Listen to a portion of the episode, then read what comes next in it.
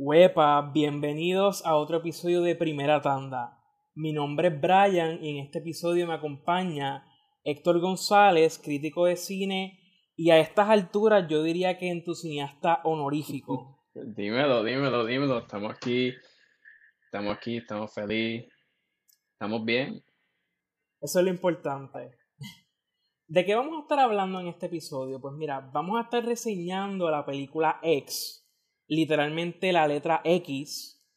¿Y de qué trata esta película? Bueno, pues, para empezar, se setea. Bueno, para empezar, yo no sé hablar español, so voy a estar hablando Spanglish en esto, en este plot synopsis. Pues entonces, está set en 1979, en ese verge como de Boogie Nights de la industria, pues, porno, entonces, o sea, los late 70s, entrando al estilo de los 80, y pues se basa en un grupo de 5, 5, 6, 6, son 6, son 6, de 6 personas. Y ellos pues quieren hacer los chavos.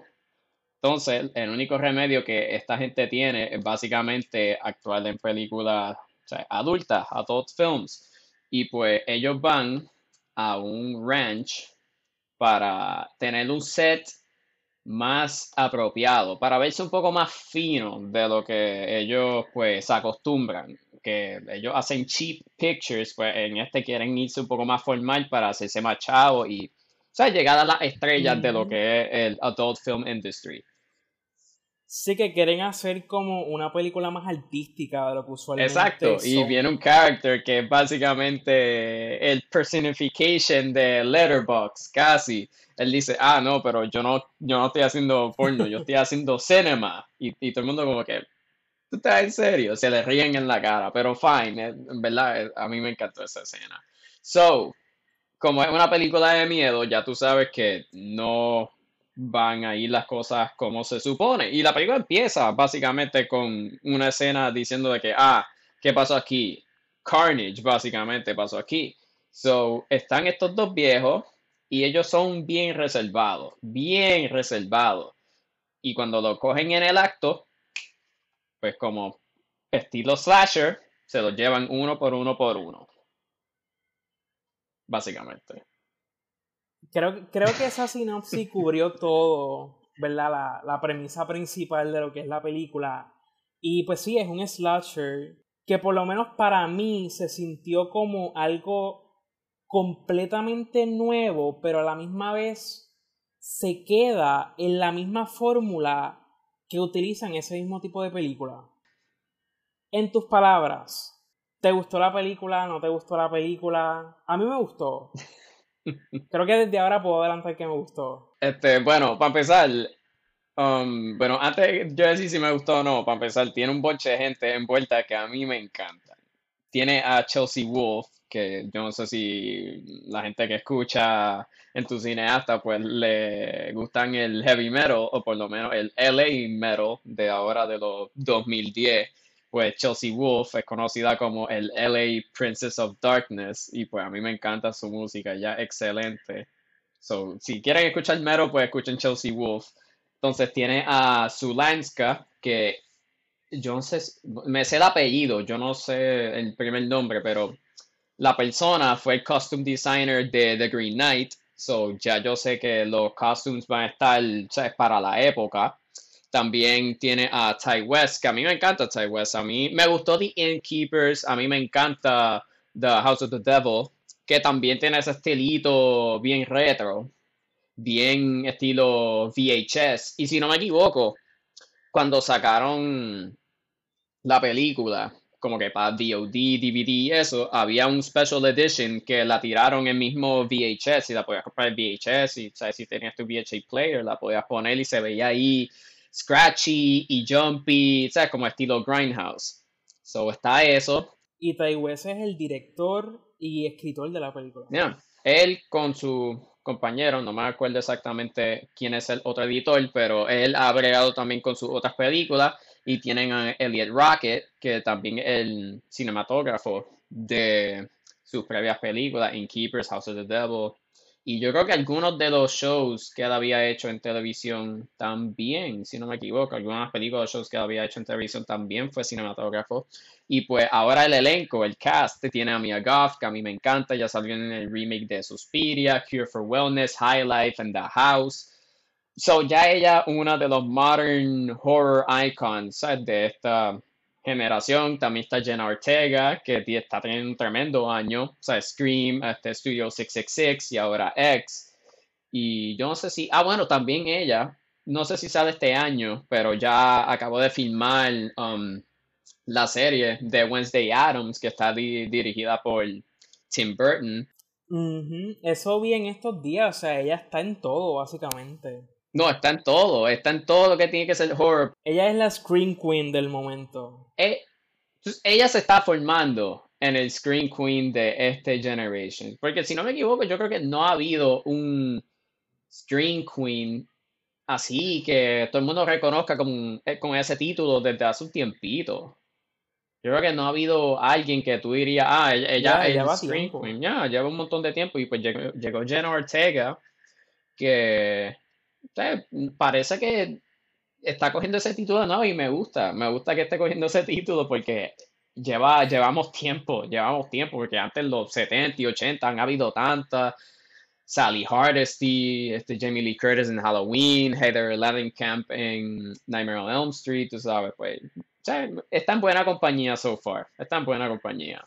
Y tenemos a Britney Snow, que está en Pitch Perfect. Tenemos a Kid Cudi, pues que pues, a mí me gusta su música. No digo que me encanta, pero a mí me gusta bastante.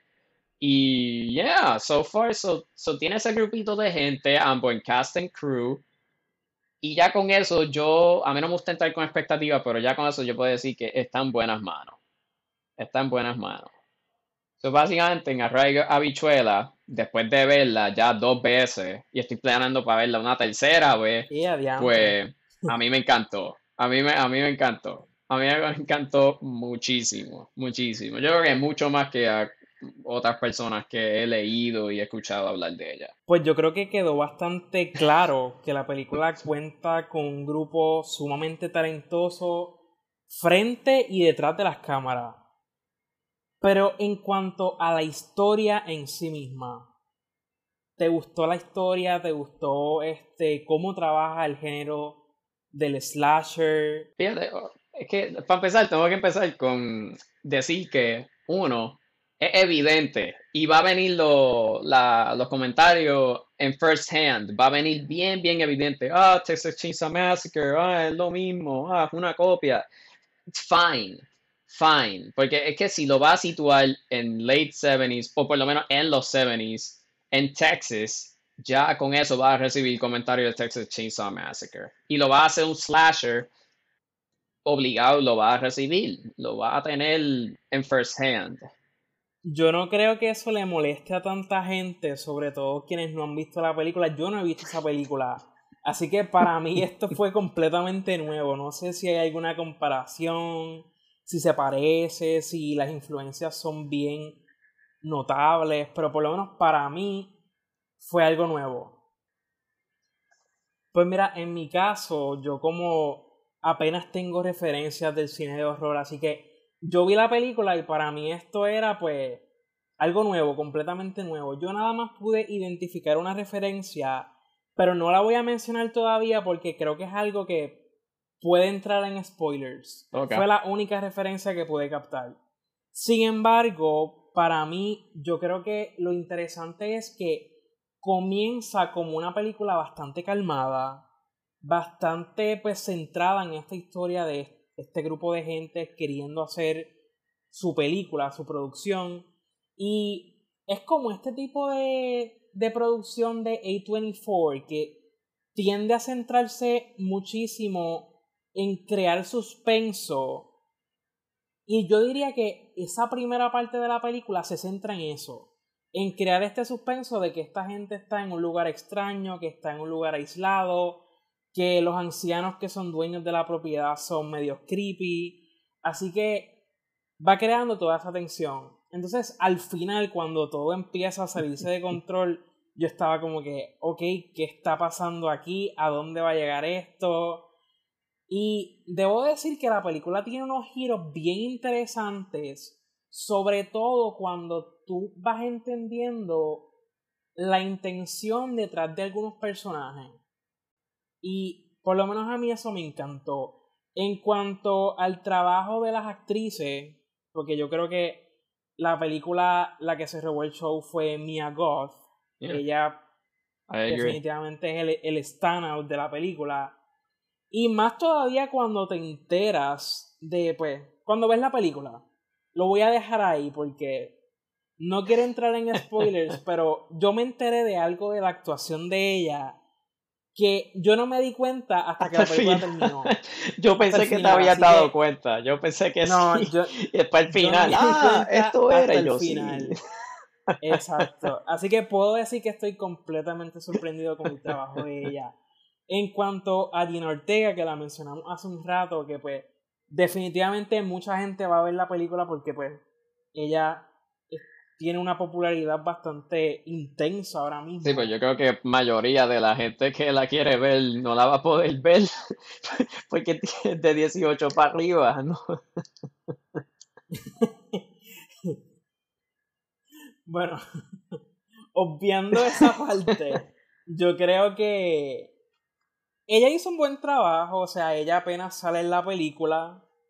Eh, y creo que eso es bastante intencionado y va a la par con una de las referencias principales de, de X mm. como tal.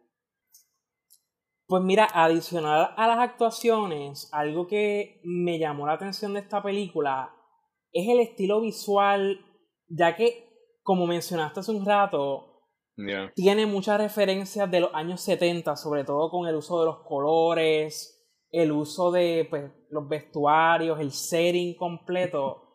Y yo sé que tú sabes más de cine de horror que yo, así que no sé, ¿verdad? Si ese estilo se debe, ¿verdad? A, algo particular, porque recuerdo que en los 70 eh, estaban los Grindhouse Films, que son como que uno de los referentes principales de esta película. Y no sé si hay algo más que la gente deba saber sobre ese estilo de película que pues pueda motivarles a, a ver esta película si no la han visto.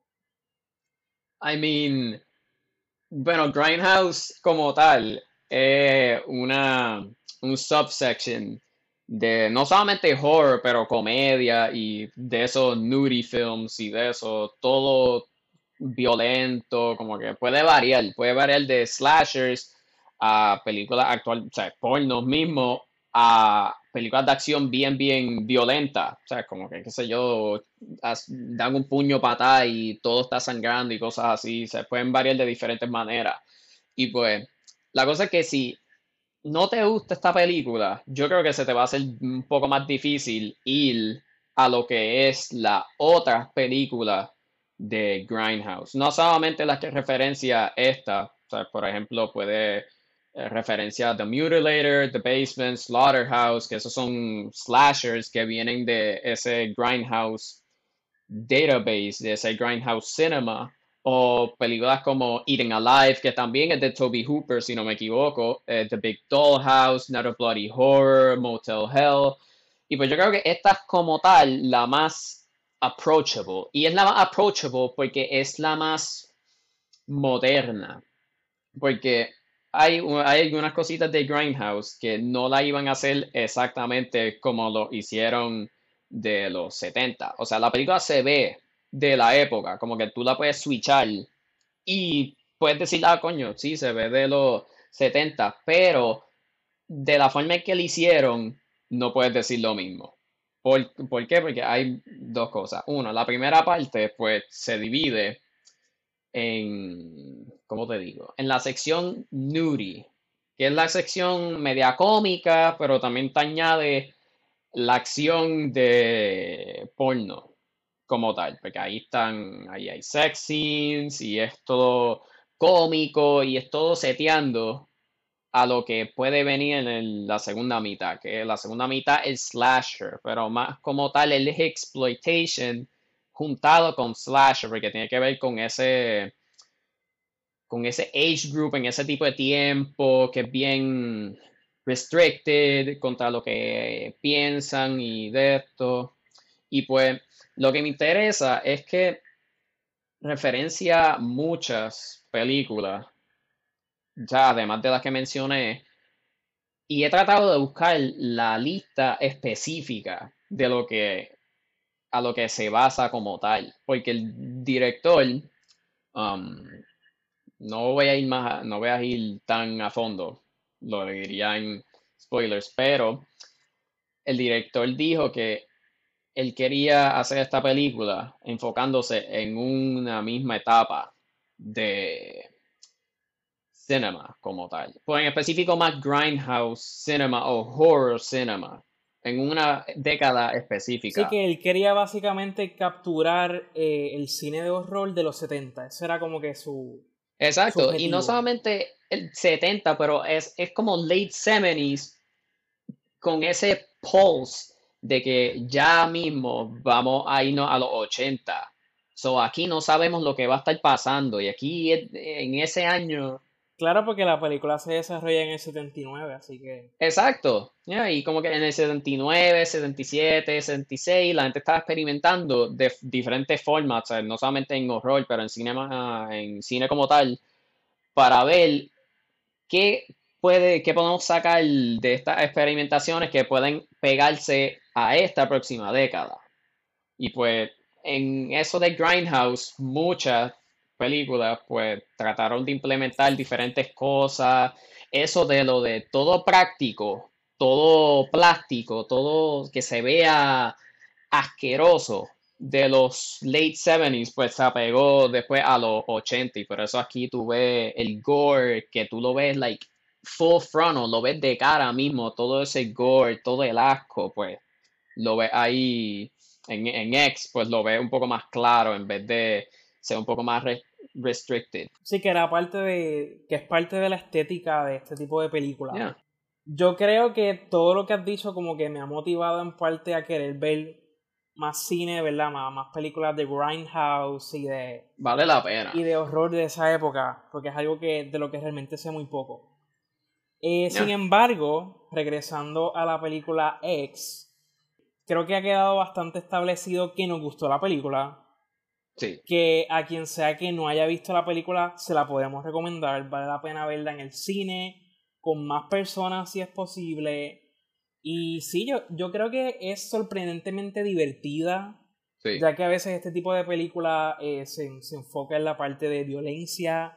Y a veces como que se pierde esa diversión. Y en esta película no pasa eso. Yo siento que a veces algunas de las ¿verdad? De los kills, de las matanzas, son un tanto como que, no quiero decir que fun, porque pues, eso es como que muy drástico. No, no, eso está bien, eso está bien, eso se puede decir, se puede decir. Pero son bastante originales y son bastante interesantes, ¿verdad? Desde un punto de vista cinematográfico. Creo que no tenemos más nada que añadir eh, sin entrar en spoilers.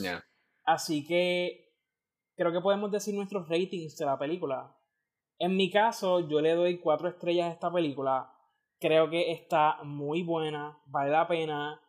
Eh, nuevamente reitero, yo como no fan del cine de horror, si digo que me gustó es porque pues vale la pena.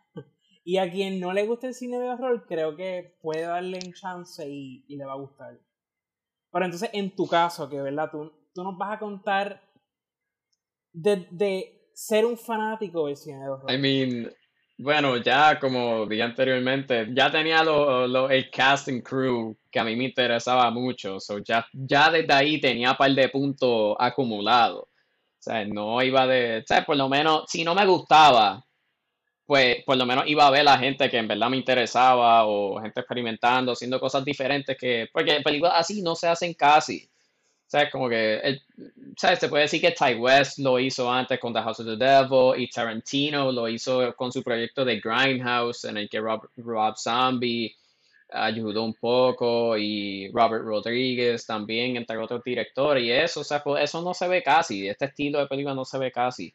Y pues A mí me encantan películas de miedo, yo me crié con películas de miedo, a mí me encantan. Y para la gente que no me conoce, también me encanta Grindhouse. O sea que esta película la hicieron para ti, básicamente. Casi, casi, casi, casi, casi, casi, casi, casi, casi le hicieron para mí. Casi, casi hicieron para mí.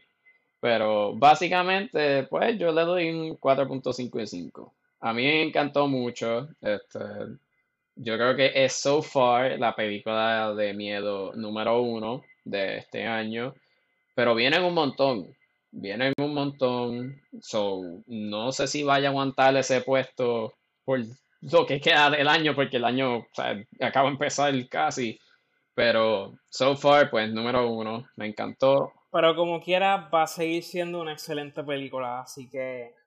Ah, no, claro, obligado a estar en mi top del año, obligado, porque... Bueno, yo creo que ahora podemos continuar a la parte con spoilers. Así que si no han visto la película, pasen al cine a verla.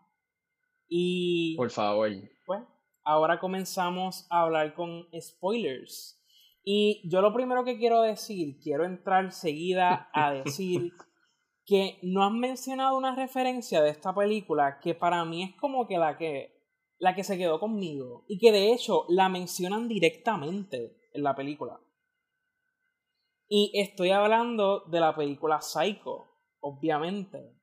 Eh, en la mm. película, pues, eh, mencionan la película Psycho directamente. Y yo me quedé pensando, yo dije, contra, es demasiada casualidad los paralelos que esta película tiene con Psycho. La cuestión de que en Psycho, yo creo que, ¿verdad? Puedo decir spoilers de Psycho porque han tenido como seis décadas para verla, así que pues no hay excusa a esta altura. Entonces, básicamente Psycho es esta historia de un hombre que es dueño de un motel. Y entonces en esta película tenemos a los ancianos que son dueños, ¿verdad? De este espacio, de esta casa que ellos rentan. Entonces siento que ese es el primero de muchos paralelos que hay con esta película. Está también la cuestión, ¿verdad? De que en X se subvierten un poco las expectativas de lo que, ¿verdad? De quién va a sobrevivir, de quién va a morir en la película, como se hizo con Psycho en su momento, que creaba esta expectativa de diantre, van a matar a la protagonista de la película como media hora dentro de la película. Así que, no sé, siento que hay muchos paralelos de esta película con Psycho y sería interesante como que volver a ver Psycho y compararla más directamente con, con el trabajo en X. Pero bueno, vamos entonces, tenía que decir eso, vamos entonces a hablar de los, eh, los kills, ¿verdad? La, si funcionó este, las matanzas en esta película de Slasher. Yeah, um, yo creo que estoy pensando, todavía no sé cuál es mi favorito, porque ah, había uno que fue con una shotgun y a mí en películas de miedo a mí no me gustan kills con pistola. Yo creo que eso es bien... Son muy fácil, eso, eso es bien cheap, es bien fácil, pero en este, en este como que en este lo podía dejar pasar porque de la manera que setearon a ella, al character de Jenna Ortega, durante la película. Porque ya. Ok, pensé que, pensé que ibas a hablar de otro personaje, pero sí, el kill de ella. En realidad fue bien gracioso, en verdad. Sí.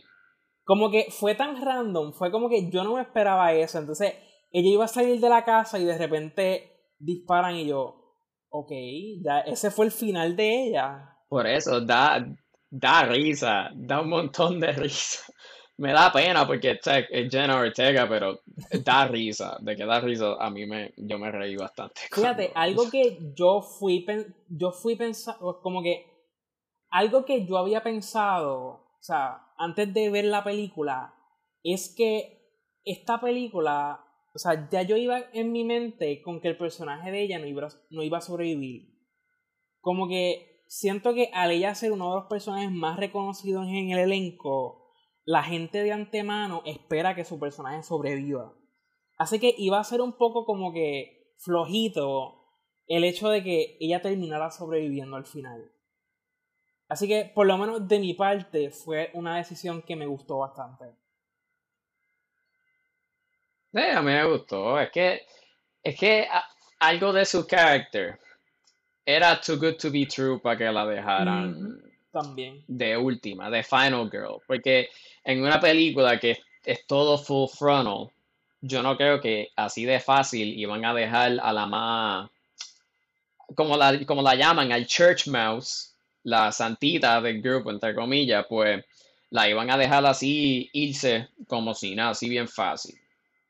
Y yo creo que se iban a ir con la principal, con la que básicamente la, describen como el star, la que tiene el X Factor, pues básicamente esa era la que, si uno iba a quedarse, porque al principio tú no sabes al principio lo que tú ves es carnage, sangre por todo el piso y de eso. No ves ningún cuerpo, pero ves sangre por todo el piso y ves que algo catastrófico pasó. Pero, ¿sabes? Como que si iba a quedar alguien, iba a quedar la del X Factor. Esa también fue otra parte que me interesó, que me gustó bastante de la película y fue el comienzo, ¿verdad? Cómo te muestran el, ¿verdad? Te adelantan el final. O sea, tú sabes que va a ocurrir una tragedia y que va a haber una, una matanza en esa casa. Pero entonces siento que logra crear tanta tensión esa escena con los policías, la cuestión del policía bajando al ático y que no te enseñan lo que está viendo, pero él está en shock con lo que está viendo. Así que entonces la cuestión después cuando te enteras de lo que pues tú imaginas que está viendo, que es el individuo que está encadenado en el ático, pues no sé, es como fue bastante inteligente y efectivo de parte de, del director y, y ¿verdad? Desde, desde el ámbito del guion fue bastante efectivo.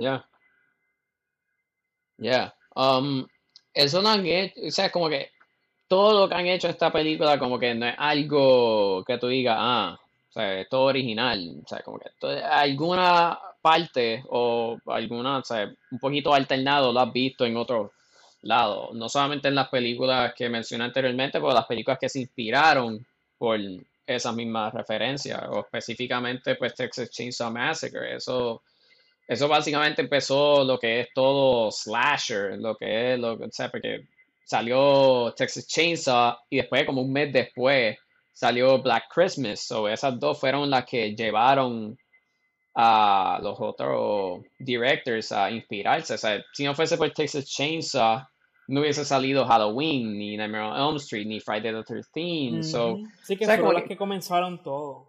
Ya, yeah, so, básicamente como que todo lo que ha pasado aquí en X lo has visto antes. Pero es la forma en la que lo estructuran. Como tal, al principio, como mencionaste, hay tensión, pero a la misma vez o sea, ya tú viendo el póster, si has leído el sinopsis un poco, no es para ser bien macabre o nada así, pero da un poquito de risa. Da un poquito de risa porque son gente que a ti te caen bien. Bueno, a mucha gente le caen bien. A mí sí, Britney Snow, Mia, de esto. Y después lo ves que al fin, ya te enseñan el final. So ya tú sabes como que, ah, toda esta gente ya se chavo. Toda esta gente están o picoteados o tirados en un barranco, qué sé yo. Y, y, hay, un, hay una esencia un poco de comedia, de la manera en que actúan los policías, no, son, no el sheriff en general, porque él está como que asustado, pero los otros, los otros reaccionan como un poquito de una forma bien cómica y tiene ese balance de, de thrill con comedia. Y es un balance bastante efectivo, en mi opinión. Yo también noté eso y creo que fue una de las razones por la cual la película me sorprendió un poco al inicio. Y es esta cuestión de que comenzamos mostrando, dando un poco de un, dando un preview, comenzamos dando un preview de lo que pasa en la casa. Y entonces luego la película se centra en este grupo que va a filmar esta película y que va a irse a este lugar, ¿verdad? Esta casa sumamente lejana, este lugar que están alquilando y que no saben el tipo de películas que ellos van a grabar ahí. Y entonces siento que ese segmento de X es como, no sé, es interesante, se siente divertido, hay un poco un tono de comedia leve, eh, recrea muy bien el periodo que, en que se desarrolla. Y yo no sentí en ningún momento que estaba viendo un típico slasher. Pero a la misma vez, dentro de toda esa comedia y ese tono un poco más light en comparación con el final de la película, siento que logra causar intriga y va generando como... va sintiéndose una tensión que se va elevando hasta que una vez ocurre la primera matanza, pues todo como que se sale de control y la película pues se convierte en algo completamente distinto. En un slasher pues que tú esperas, ¿verdad? Lo que tú esperas. y la otra cosa interesante es que se tarda bastante, bueno, no digo bastante, la película no es tan larga, pues se tarda en, o sea, teniendo en consideración el length de la película, se tarda un poquito en esas matanzas, o sea, no van, no es como Slaughterhouse, que eso ya empieza, ah, y ya lo mataron y matan a otro así consecutivamente, o sea, se toma su tiempo. Sí, y hasta aquí se toma su tiempo en building los characters y su dinámica sea, tienes un montón de rato con ellos, hangueas con ellos, sabes como que las razones de por qué cada uno está haciendo eso, sabes un poco sus backgrounds, sabes como que no te los tiran ahí como carne, sabes como que no los matan ya sí porque sí, no son disposable, sabes como mayoría de la gente que, que está en Friday the 13 que tú no te acuerdas de ninguno, todos esos están ahí por, para morir básicamente. Y aquí pues tiene esa dinámica y tiene eso, por lo menos diría yo, como una hora, ¿verdad? Como una hora y pico conociéndolo, ya como una hora y pico conociéndolo. Y pues cuando los matan, pues básicamente no es que te da pena, pero es un poquito más efectivo de manera en cuestión de horror y en cuestión de pues comedia. Sí, porque de alguna manera u otra ya como que te identificaste con los personajes y les conoces un poco más. Pues, Exacto. en ese sentido como que te importa más, ¿verdad? Cuando se van yendo uno a uno. Pero bueno, a mí me sorprende que no hemos todavía hablado de literalmente lo más impactante de esta película. Y es que Mia Goth hizo dos personajes en la misma película y yo no me enteré hasta el final. O sea, ¿cómo es que esta gente hizo ese maquillaje para que ella pudiera ser el, personaje de la doña que se llama Pearl? O sea, yo todavía no puedo creer que esa es ella. De hecho, mientras yo veía la película, yo decía, ¿quiénes son estos ancianos? Como que, ¿cómo los consiguieron? Porque me parecían tan tan buenos para el rol, para el tipo de personaje que estaban interpretando, que yo decía, ¿de dónde lo sacaron? ¿Quiénes son esta gente? Y enterarme al final que era ella fue como que Es que yo, yo, yo lo supe por la nariz. Es que la nariz, yo me fijé en. Tú sí sabías, tú sí sabías, Y en la nariz como tal, y yo, hmm, esto se ve un poquito igualito, se ve un poquito igualito. Y después hay alguna escena en el que los, ¿cómo te digo? Hacen unos transitions, porque el editing está excelente en esta película. El editing es bien, bien excelente. Eso yo iba a decirlo. La edición fue uno de los aspectos que más me sorprendió también. porque está muy bien editada. Es que tenían dos escenas, hacían transitions entre, bueno, hay otro, pero el ejemplo main que iba a decir es que hacen unos cuts entre Maxine, que es Mia Goth, y Pearl. Y pues en ese momento, pues tú te das cuenta como que, hmm, son como que la misma persona en general, en el core. Sí, para establecer unos paralelos, exacto. Ya, exacto. Y pues al final te das cuenta que, pues, que básicamente sí lo eran en one way, shape or form, o, o eran como que los dos lados de una peseta, básicamente. Y pues habían cuts en el que hacían reference a que pues básicamente una es la de ahora y pues Maxine es la Pearl pues de, de a few years back, pero un poco más free, un poco más freely, ¿sabes? Porque va con la época en la que está ahora. Algo que te iba a preguntar es cómo tú sentí, cómo tú sentiste la motivación de Pearl para cometer todas estas matanzas, o sea, eh, ¿Te convenció su motivación para hacerlo? ¿Como que te pareció suficiente? I mean, Pa, pa, I mean, sí, para mí es como que aquí tiene, aquí tiene un poco más, puede bite un poco más, tiene un bigger bite en el que tú te esperas comparado con los otros slashers, tú sabes, no es, como dije anteriormente, aquí no, o sea, no es nada más matar así porque sí, como que tienen sus razones. Y pues, no sé, como que eso de, de que ella tiene esos repressed feelings y pues está sintiendo el efecto de aging y pues después vienen todos estos chamaquitos, bueno, sí, básicamente chamaquitos, 20 somethings, 30 somethings, a su outhouse y pues haciendo lo que están haciendo, sabes que en la época en la que se crió Pearl, que digo yo, like 40s, 40s, 30s, cosas así, pues no eran así de free, no eran así de free. Eso es algo de la época en la que está situado, eso algo de los 70s y pues Boogie Nights Edition, pues para los 80s. Y pues me gustó eso de que usa los repressed feelings, no solamente ella, pero también Howard, que es su esposo, pues usan esos repressed feelings y eso de que, ah, no puedo, like, express my love en, la forma más íntima y pues usar eso como format para hacer los diferentes kills. Eso también fue mi impresión y aunque, no sé, en parte yo sentí que me hacía falta convencerme más mm. de la motivación de ella, de por qué ella como que se salió de control de esa manera o si había un precedente para eso. Entonces, para quienes vieron la película, o sea, asumimos que si estás escuchando esto es porque viste la película ya y se supone que te quedaste hasta después de los créditos y viste que hay un trailer para otra película que se llama Pearl. Y entonces, exacto, que es un prequel. Y entonces, a mí me sorprendió eso.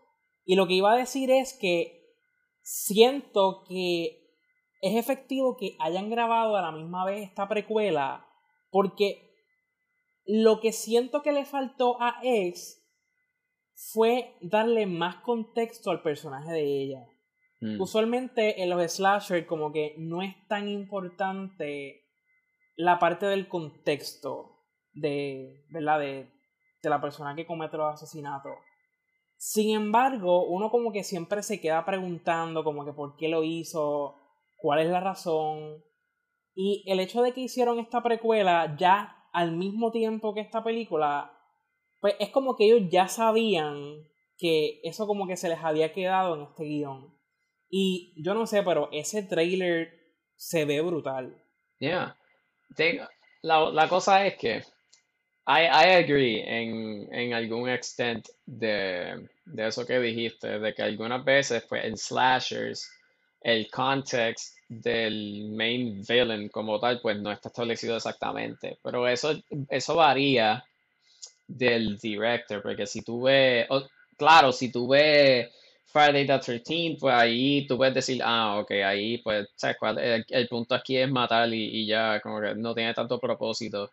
Pero si tú ves Nightmare Before Elm Street, es básicamente como que The Sins of the Fathers y cosas así. Pues entonces como que ahí tú ves los diferentes schematics de, de por qué Freddy Krueger mata. Porque básicamente es una reflexión de los sins de los diferentes pues, papás de todos esos nenes.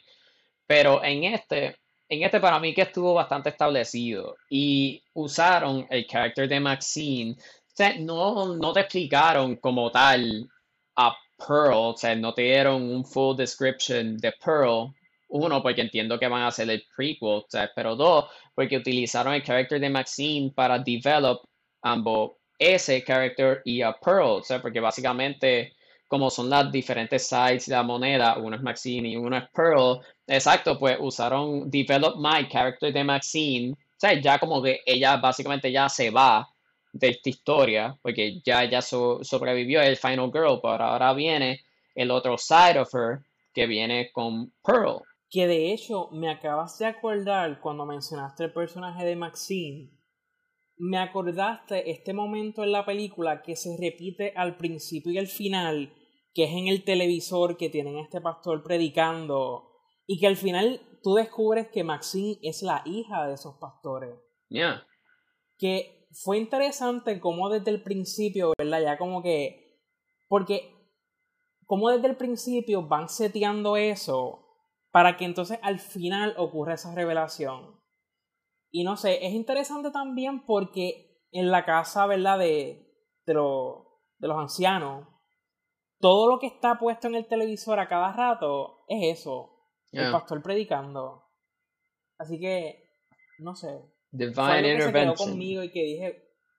Exacto, esa parte me encantó un montón. esa parte me encantó un montón y sí fue algo que se quedó conmigo y creo que fue bien ingenioso. Ya, porque es que eso va también con el carácter de ella, porque al final es que tú te das cuenta, pero durante el, ¿cómo te digo? Durante el proceso, tú te das cuenta de las diferentes razones de por qué cada uno lo está haciendo, pero Maxine es la más callada en esa cuestión. Tú sabes de ella fuera de eso, o como que en, en, ese comparison, en esos sites de ambos Maxine y Pearl, pero cuando va a su whys y where's y who's y bla bla bla, pues ahí es que ella se queda un poco callada. Y me gusta eso porque lo ves como un poco más de de eso de un take on excessive religion como tal. Y eso de como, bueno, yo no sé si esa gente, o sea, tiene que ser Christian o alguna otra, like, sub, sub religion, como se diga, yo no sé mucho de eso, pero como que lo puedes ver como un take de rebellion en ese tipo de época, cuando la religión te push demasiado back que tú nada más te quieres escapar y pues este es el escape de Maxine. Exacto, y que de hecho también va de la mano de algo que ocurre eh, mientras están filmando la película pornográfica. Eh, en un momento eh, el grupo tiene esta conversación un tanto moralista, ¿verdad? Que es cuando el personaje de, de Jenna Ortega como que decide que ella también quiere en la película y es interesante, ¿verdad? Con, ¿verdad? Cómo mezcla el, el tema religioso con esa conversación específicamente que es un tanto moralista de que, pues, si lo que ellos están haciendo está bien o está mal, ¿me entiendes? Es un paralelo también bastante interesante. Ya, porque a Jenna, al carácter de Jenna, siempre la conocen. Yo creo que se le dice el nombre como una o dos veces, no me acuerdo exactamente cuál es, pero siempre la llaman el Church Mouse y tú la ves que ella tiene un rosario en, like, hanging around her neck durante toda la película, excepto en una. Excepto en una. Y en el acto en el que ella, pues, sí agrees a estar en la película que ellos están haciendo. Y pues, me gusta también ese. Me acaba de, es que me acabo de, de fijar en eso también, en ese parallel también que cuando se quita el Rosary fue en esa escena y después puts it back on. O oh, no, yo creo que nunca se lo vuelve a poner. ¿Verdad que no? Ella después de esa escena yo creo que nunca se vuelve a poner el rosario. No recuerdo si se lo Porque si nunca se lo vuelve a poner, eso quedó bien genio. Me gustó. Me acabo de fijar de eso y si, y si es así la cosa, me gustó. Bueno, pues yo no sé si quieras añadir algo más en esta discusión con spoilers, alguna escena o algo que tú creas que diantre, hay que, hay que mencionar algo de esto. Eso fue algo muy importante para dejarlo pasar. Ah, bueno, hay un par de cositas más, hay un par de cositas más, pero lo, quiero decir en o sea, corridito. Uno, la, el kill del cocodrilo, o todo, todas las escenas que se entran en ese swamp yo creo que tiene la mayor tensión en toda la película y es un set piece bien, bien, bien bueno y bien dirigida, porque en toda esa escena tú sientes tension y no sabes cuándo es que va a... O sea, no sabes qué va a pasar, pero más importante, no sabes en dónde está el cocodrilo, porque anterior ya tú sabes que hay uno. Los characters no se dieron cuenta, pero ya tú sabes que hay uno por ahí andando, nadando. Y la cosa es que e, esa escena me gustó. Yo creo que no, no es mi kill favorito, pero es mi set piece favorito. Exacto, porque ya lo tenían bastante planificado, como que ya... Ya.